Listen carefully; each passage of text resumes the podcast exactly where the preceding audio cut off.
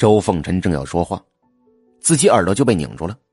陈妈气哼哼说道：“阿志啊，你缺不缺呀？啊，自己事情不成，破坏人家的。”小胡子来了精神，告状似的说道：“哟，阿姨呀，你说的太对了，您家这公子说实话不太地道。”陈妈护儿子一瞪眼：“哟，就你地道啊？瞧你那样啊你！”说着，拉着周凤臣就走，留下目瞪口呆的王敏和小胡子。出了咖啡厅，陈妈脸色拉了下来，看着周凤臣。哎呀，阿志啊，你让我说你什么好啊？啊，那么好的一个女孩子，又是你爸好朋友的亲侄女，门当户对，本来人家也挺看好你的啊。你说的是什么话呀你？陈思雅和几个女孩子低着头看着脚尖，忍得很辛苦，啊，忍笑忍得很辛苦。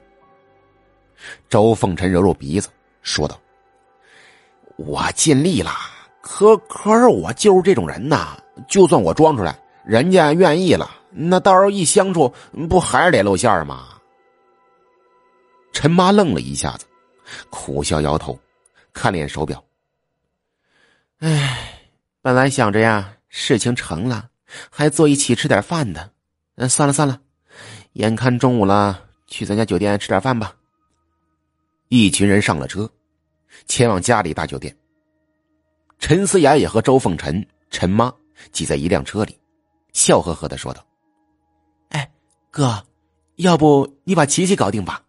那家伙好像对你有点意思，我在旁边再帮你一把，十拿九稳的事情。”周凤臣其实对琪琪印象还不错，除了对那些齐恋儿啊那些的什么玄门女人，他对每个漂亮女孩子的印象都不错。呃，没什么意思，说道：“那个琪琪不是在读书吗？”陈思雅说：“他读大三了呀，后年就毕业了。到时候你把他娶了也不算晚。”陈妈哼了一声，说道：“我不同意。”陈思雅眨眼：“为什么？”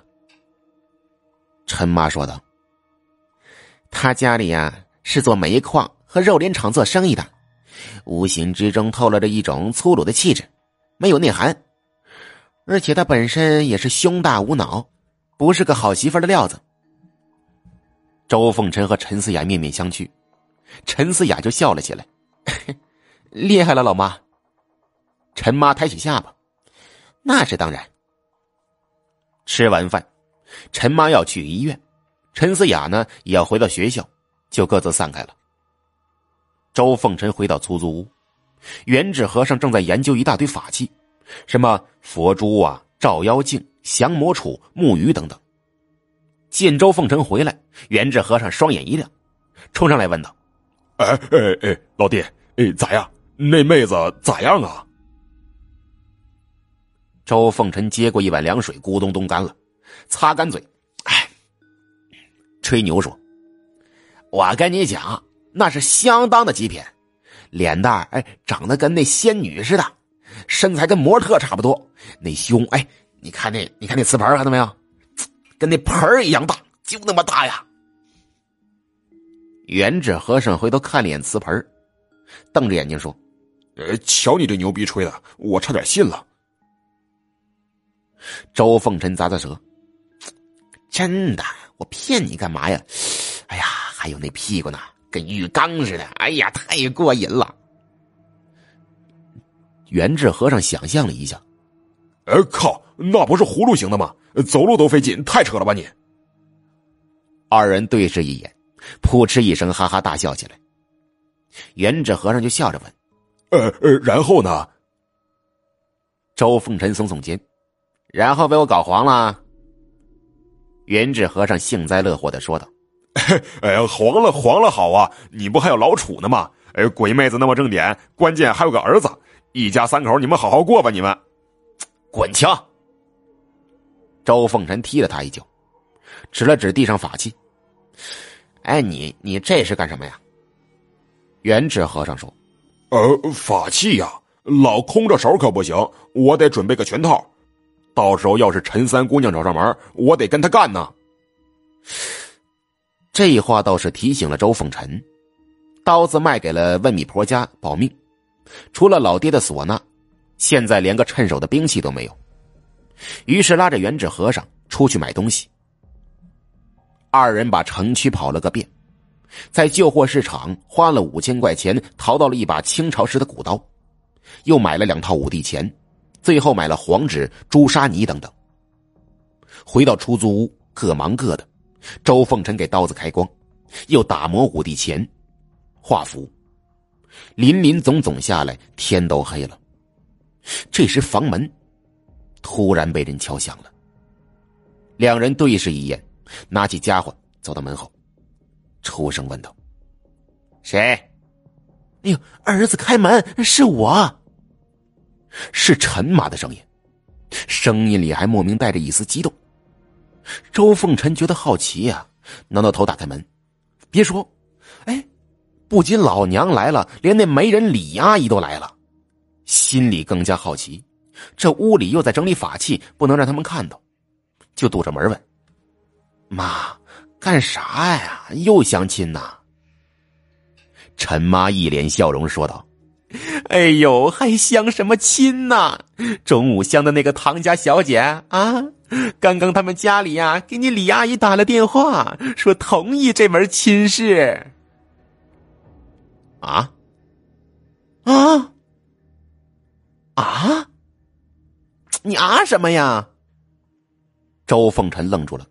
下意识说道：“我擦，这娘们不能脑子有问题吧？还是有什么奇怪的癖好啊？这也同意？哎，怎么说话呢？”陈妈白了他一眼，说明我儿子优秀。嘿，嗯，优吧，优吧。周凤臣心说：“就今天自己表现，和优秀有半毛钱关系吗？”这时，李阿姨在旁边说道。哎呀，哎，先别愣着了，人家姑娘约了你，待会儿跟你去看电影。哎呀，先处处看吧。周凤臣这个心里奇怪就别提了，开始打心眼里觉得这妹子是不是口味太重，有受虐倾向。想了想，得去就去，一娘们怕个啥呀？倒要看看待会儿咱们见面他是怎么个说法。元智和尚这会儿把事情听了个大概，悄悄对周凤臣说道：“哎哎，别是陈三姑娘的把戏。”周凤臣一听，心中一凛，把唢呐和符箓塞在怀里，点头：“哎，知道，你在家里也小心，只要不出门，有老楚和小宝帮你，你应该没问题。”下了楼，陈妈和李阿姨正在等着。三人开车一起前往市中心。路上，陈妈千叮咛万嘱咐，又给他塞了个新手机。